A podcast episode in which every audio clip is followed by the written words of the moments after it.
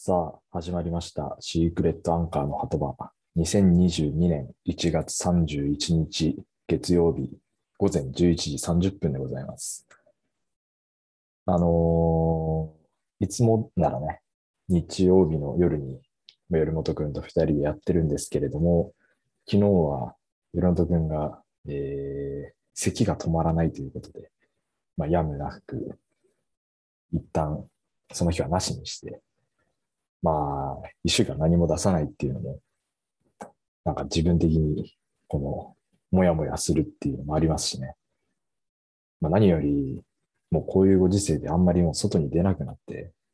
喋ることがないですから、まあ人と。どうにかしてでも、もう自分で喋る機会を設けないと、もう脳と口が腐っていくんで、まあまた一人で今週もやっていきたいなと思うんですけれども。前回が好きな麻雀の役ベスト3。で、その前が好きなアイシールドの、アイシールド21の試合ベスト3だったんですけど、まあ、今回はもう、この目玉ですよね。好きなサカナクションの楽曲トップ3にしたいかなと思っております。まあもうサカナクションっていうバンドが多分一番好きなアーティストなんですけど、まあ、すべての曲が、まあ、正直好きではあるんですよね。タイミングによって好きな曲が変わるってのもあるし、一概にね、順位を正直つけれるものではないんですけれども、まあ、その中でもよりすぐりということで、上げていきたいなと思うんですが、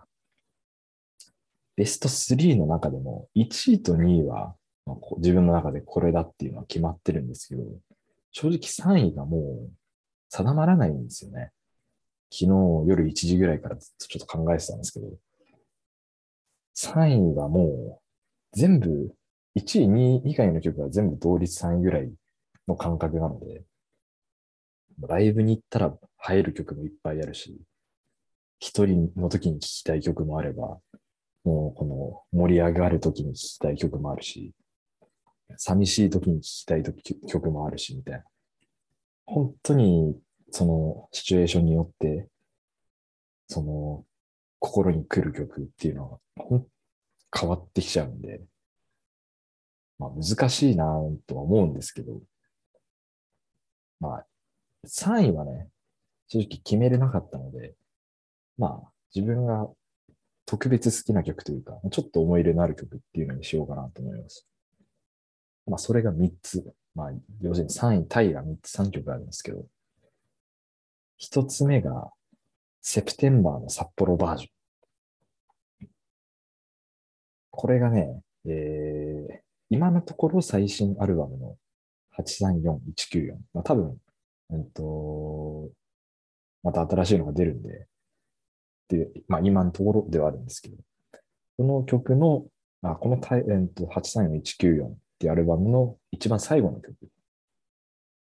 まずこの834194っていうのが数字の羅列なんですけど、東京とおそらく札幌かな、小樽かなの実際の距離なんですよね。834.194km。で、この距離感っていうのをアルバム2つ、ディスク2つに分かれてて、片っぽは東京バージョン。もう片っぽはこの札幌地元の、このちょっと哀愁ある感じの、っていうふうに2つ分かれてる。その距離感の中で、うまくミックスされているっていう、今までの楽曲と、新しい、新しくこのアルバム用に書いた曲っていうのがミックスされてるんですけど、セプテンバーの札幌バージョンって、確か、一郎さん曰く、高校生ぐらいの時にも作ってたっていう曲なんですね。なので、割と原曲がフォークっぽい感じ、アコギ一本とかで弾けるような感じで、まあ、そこに多分バンド用にまたアレンジが加わってると思うんですけど、これが何がすげえって、この高校生とかの時に作った曲っておそらくなんかこの夢に溢れてるとか、勢いがあるとか、なんか突っ走っていくみたいなイメージが僕はあって、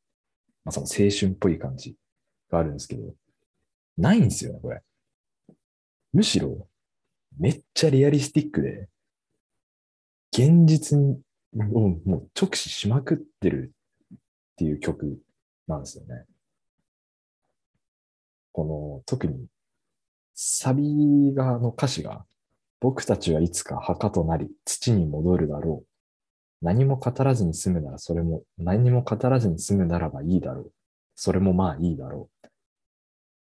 う。なんか、高校生なのに、何十年も先のその死を見て、別にそれに対して怖がるとかじゃなくて、なんか一種の定年というか、なんか、まあ受け入れてるんですよね。なんかこの、ここの部分って絶対誰もが感じる、なんか怖さみたいなもんだと思うんですけど、死に直面するっていうか、ちょうどそれぐらいの時って、例えばおじいちゃんおばあちゃんがね、死んじゃったりとか、いろいろなかそういう葬式に出たりとかっていうので、今まで感じなかった死っていうものが一つ身近になる時期なんじゃないかなって思うんですけど、それを高校生にして受け入れるっていう、怖いっすよね、本当ね。正直意味がわからないんですけど。まあでも、この曲は本当に歌詞もすごい好きだし、あとライブでこのちょうど834194のツアーライブの時に一番最初にやった曲なんですよね、これは。一郎さん一人で弾き語りをして、そこから始まるっていう感じだったんで、これがすごい印象に、ライブの面でも印象に残ってる曲ですね。で、3位対2つ目は、まあ、ユリーカっていう曲で、2016年ぐらいの曲ですかね、これ。まあ、比較的最近の曲なんですけど、この東北海道から上京してきて、まあ、東京に今住んでるこのサカナクション、まあ、山口一郎さんが、おそらくこの北海道をちょっと懐かしんでる感じの曲なんですよね。まあそういう曲って割と多いんですけど、これがすごい顕著に出てるかなっていう印象があって、もうがっつり東京と北海道の対比。もう2番の A メロのさあの歌詞とかなんて、なぜか毒ダミとそれを狩る母の背中を思い出した。ここは東京。ツタが這うようにびっしり人が住む街みたいな。まあ、もうこれ、これに尽きるかなっていう感じなんですけど。で、ずっと僕は北海道に住んでるんで、まあ、正直この感覚ってまだわからないんですけど、2020年の2月に、えっと、まあ、友達に会いに行ったっていうのと、プロレス、新日本プロレスを見に行ったっていうので、まあ、東京に行く機会がありまして、えっと、時間が、プロレスまで時間空いてたんで、水道橋のドトールでまあ時間潰してたんですよ。夕方ぐらいですかね。で、そのドトールの2階の、うんと、窓側に向いてるこの席でずっと外をぼーっと見ながらコーヒー飲んでたんですけど、すごいなんかね、人の動きの速さだったりとか、情報量の多さ、せわしなさみたいなのすごい感じて、この歌詞がようやく腑に落ちたというか、あ、こういうこと言いたかったのかなと思って、そこからより好きになった曲ですね。これも同じく834194ライブの演出がすごい綺麗なので、ぜひ見てほしいなっていうふうに思いますね。今回のライブではやってないですね。 ADAPT ツアーで、多分。で、3位タイもう一つが、ヒューマンっていう曲で、これは、新城か。2009年なんで相当古いんですよ。で、サカナクションの曲ってこの、ロックとテクノポップをおそらく少し合わせてる気があるんですけど、ヒューマンってこの曲、その、初期の頃の曲っていうのもあって、めちゃくちゃロックなんですよね。もう100ロックっていう。もうこの珍しい曲。力強さがバンバンに出てる曲なんですけど、これも、すごい好きなのが、ヒューマン、アルファベット5文字のヒューマン、まあ、人って意味の曲ですけど、この歌詞の中でずっと自分が何かわからないものに背中を押されてる。で心が揺れてる。一番ずっとこれなんですよ。何かはわからないけど、この心と背中に来るものがある。で、2番になって、それが、あなたの存在、君の存在だったっていうふうに出てくるんですよ。この、ずっと何か気づかないものに背中を押されて、心を動かされてたっていうのが、まあ、結局、君、もう一人のあなた、二人称の人がいることによって、その人にだんだん心を開いていくっていう意味合いだと僕は思ったんですけど、なんかね、コロナ禍でずっとこれを聞いてると、このロックの力強さに、この歌詞っていうのが、曲自体、音だけ聞くとすごいこの力強さがあるんですけど、歌詞がなんか合ってないんですよね。妙な違和感というか、心地いい違和感というか、まあ、よく一郎さんが言うやつですけど、違和感があるって、でもこのコロナ禍においてもまさにこの言えることだと僕は思ってるんですよね。う。ヒューマンっていうこのタイトルがなんか何を表してるのかっていうところで、結局最後に後ろにあるのが君の存在、他の人の存在っていう部分で、まあなんか、年を取って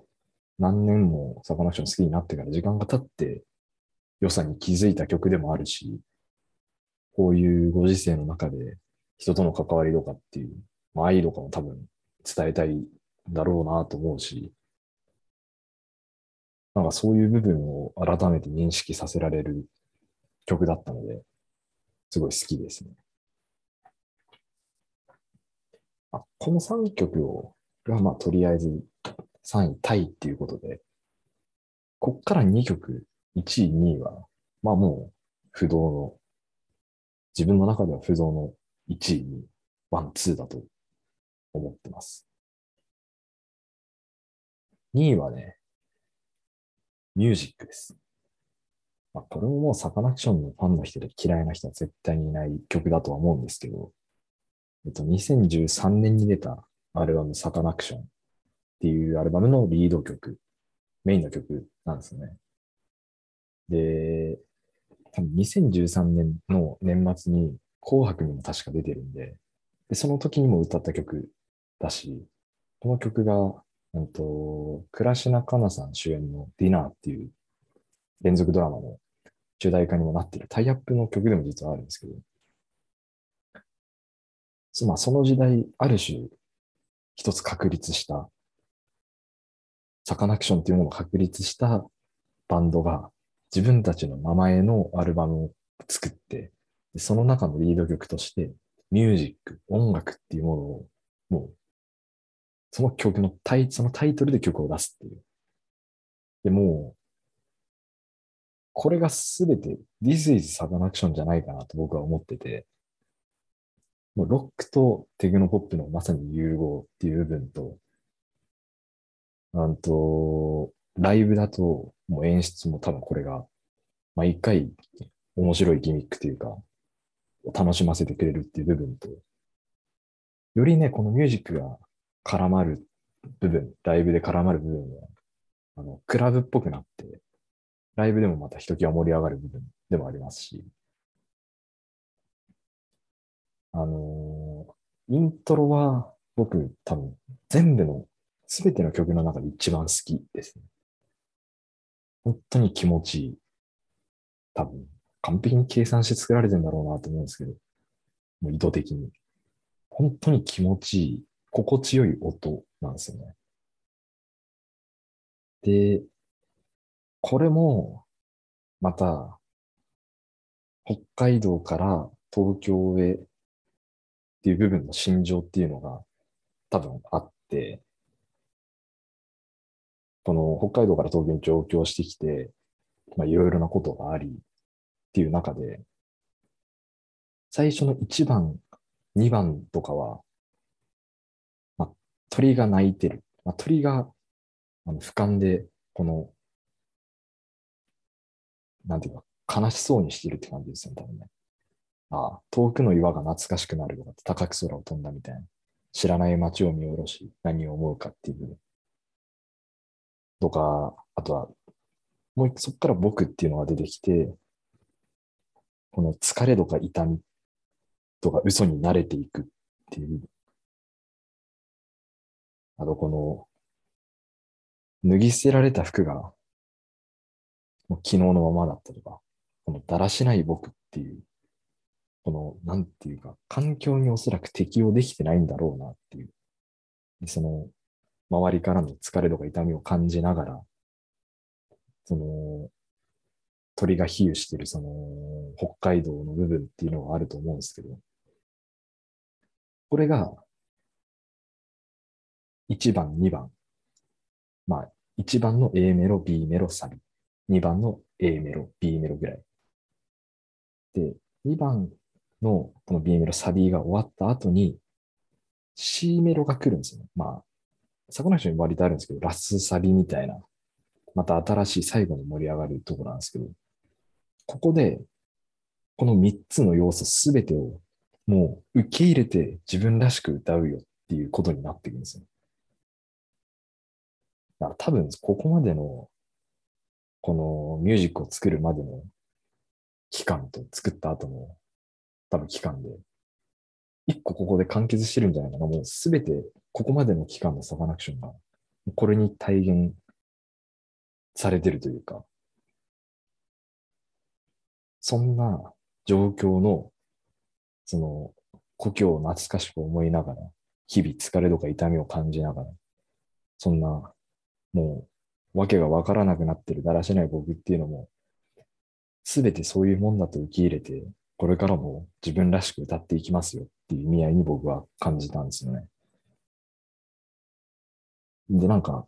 ほぼすべての曲で割とこれは多分伝えたいことだと思ってるんですけど、サカナクションが。繊細なんだろうなと思うんですよ、やっぱ。山口一郎さんが。なんか、それもあってね、ここでまた前を向いて、まだまだ歌い続けていきますよっていう。だからどんだけこの内容が少しこの繊細で傷ついてるものでも、最後の方に、最後は絶対にこれ歌うっていう方向で終わっていくっていうのは、すごい綺麗な終わり方で好きなんですよね。あとはもう、サカナクションの楽曲で切り離せないこのコーラスの部分。これもサビでコーラスが出てくるんですけど、まあコーラスがやっぱ綺麗なんですよ。これは多分男女混合のバンドだからっていうのもあると思うんですけど、めちゃくちゃ綺麗。これライブでもクオリティが半端じゃなく綺麗なんで、ここも本当ミュージックとか M、えー、表参道とかかな。あたりはすごい綺麗なんで、いいなっていう思う部分ですね。あと、多分、これ勝手に自分で思ってることですけど、あの、 Vaundy がサカナクションの影響だから受けてるらしくて、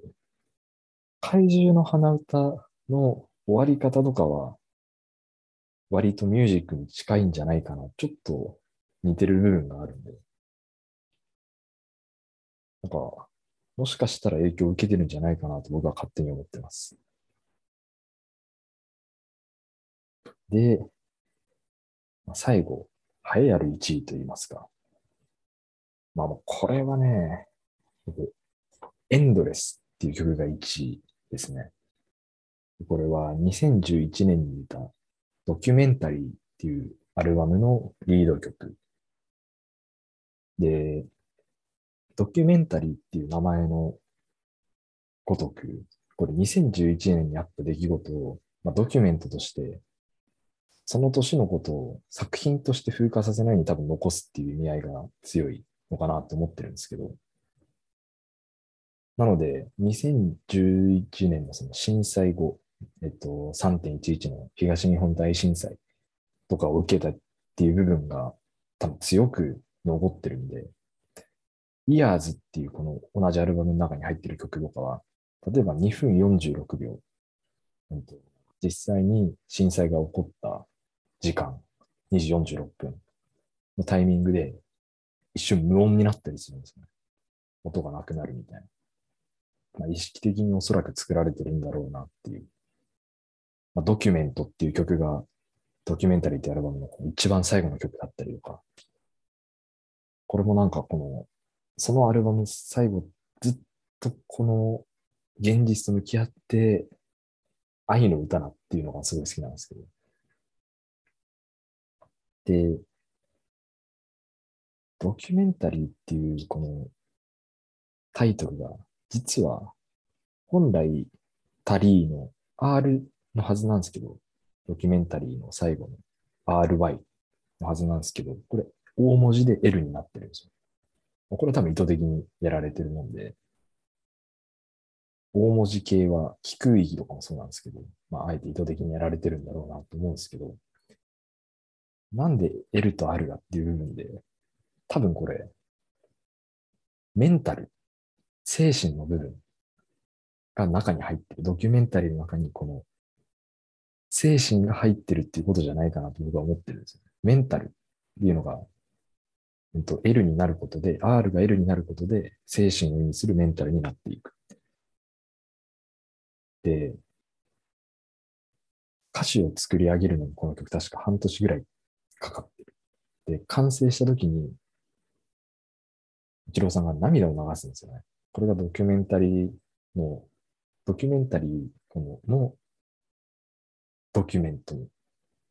の映像として残ってるんですけど、涙を流すっていうシーンがあって、その、それぐらいかけて作られた曲っていう部分から、すごいね、歌詞とかは、音もそんなにいっぱい出てくるわけじゃなくて、割とシンプルじゃないかなと僕は思ってるんですけど、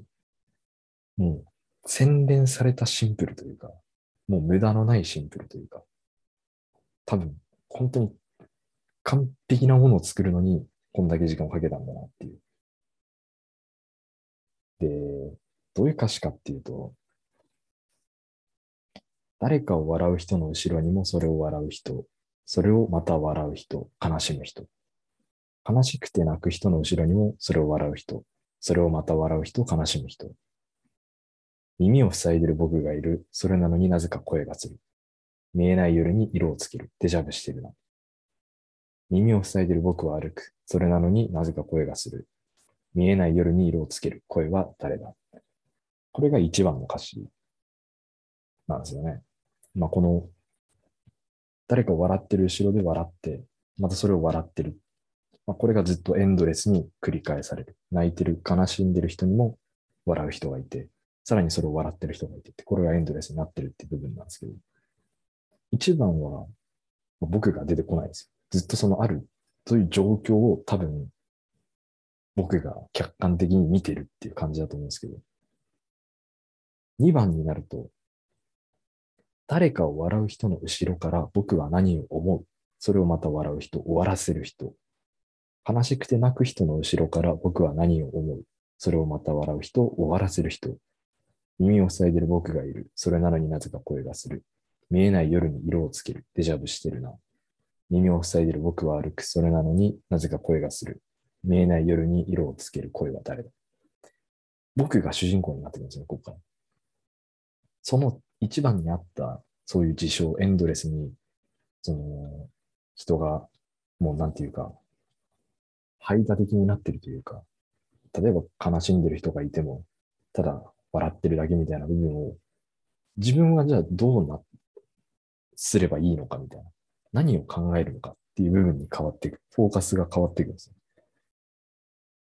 で、最後、ここで感想が一旦入って、ラッサビに移るんですけど、感想がもう、もがいてる感じなんですよ。音がどんどんどんどんこのぐっちゃぐちゃになっていくっていう。で、最後、ラッサビで、後ろから僕は何て言おう。後ろから僕は何て言われよう。見えない世界に色をつける声は誰だこの指で僕は僕を指す。その度にきっと足がすくむ。見えない世界に色をつける声は僕だ。もう自分自身がそこの中に入っていくっていう、その客観的に見ていた、そこに入っていって、その声を自分が出していく。まあ、エンドレスを言っちゃえばた多分止めに行ってるっていうことだと思うんですけど。これが、これで終わるんですよ。アウトロなし。もう、まあ、美しいですよね。で、多分なんかこの、自分と外に対しての葛藤っていうみたいな、なんか周りとの境界みたいな部分で、その、個人的には例えば2011年その東日本大震災の時の事象もそうだし、まあ今現代もそうですけど、コロナ禍において。自分と外のとの関わりみたいな部分の、を表す、もう、にはこれがしかないんじゃないかなって個人的には思うレベルの、もうレベルはもう僕が言えることではないんですけど、もう、これだけシンプルなのに、こんだけ言いたいことが伝わるっていう、凄さが感じますね。で、このアルバムがドキュメンタリーって、このドキュメンタリーの中にメンタルが入ってるっていう部分だったんですけど、多分、この自分っていうのが、言っちゃえば今回のメンタルで、外の客観的に何かが起こってる世界、最初の一番で出てきてた世界っていうのが、まさにドキュメンタリーなんじゃないかなっていう。そのドキュメンタリーの事象に対して、ドキュメンタリーの中にある自分っていうのがどう関わっていくのか、その中に入っていくっていうことをまあ示唆してるんじゃないかなっていう。それは一種、この目を背けたくなる事象、東日本大震災っていうものに対して、まあ、真正面から多分取り組んだ一郎さん自身を歌ってるのかもしれないし、今こうやって、なんていうか、いろんな誹謗中傷とかがある世界の中で、声を上げる人のアンセムにもなってるのかもしれないし、おそらく捉えようはいっぱいあると思うんですけど、まあ、もう素晴らしい完璧な曲じゃないかなって。自分と外をこの、おそらくメンタルとドキュメンタリーっていう部分で対比させながら、最後ここでまとめ上げたんだなっていう印象を僕は受けたので、まもう歌詞も曲も一番好きです、唯一2018年の魚図鑑ぐらいからずっとライブには行ってるんですけど、メジャー曲の中ではエンドレスだけは聞いたことがないので、エンドレスを、まあ、聞くまでは、ライブからは、まあ、やめれないかなっていう。もうこれを生で聞くまでは、絶対にライブ会場に足を運び続ければならないっていう使命感がやっぱありますので、まあ、そういうのも楽しみにしていきながら、また、サカナクションのライブに参加できたらなと思ってます。まあ、お腹空いてきたんで終わります。私と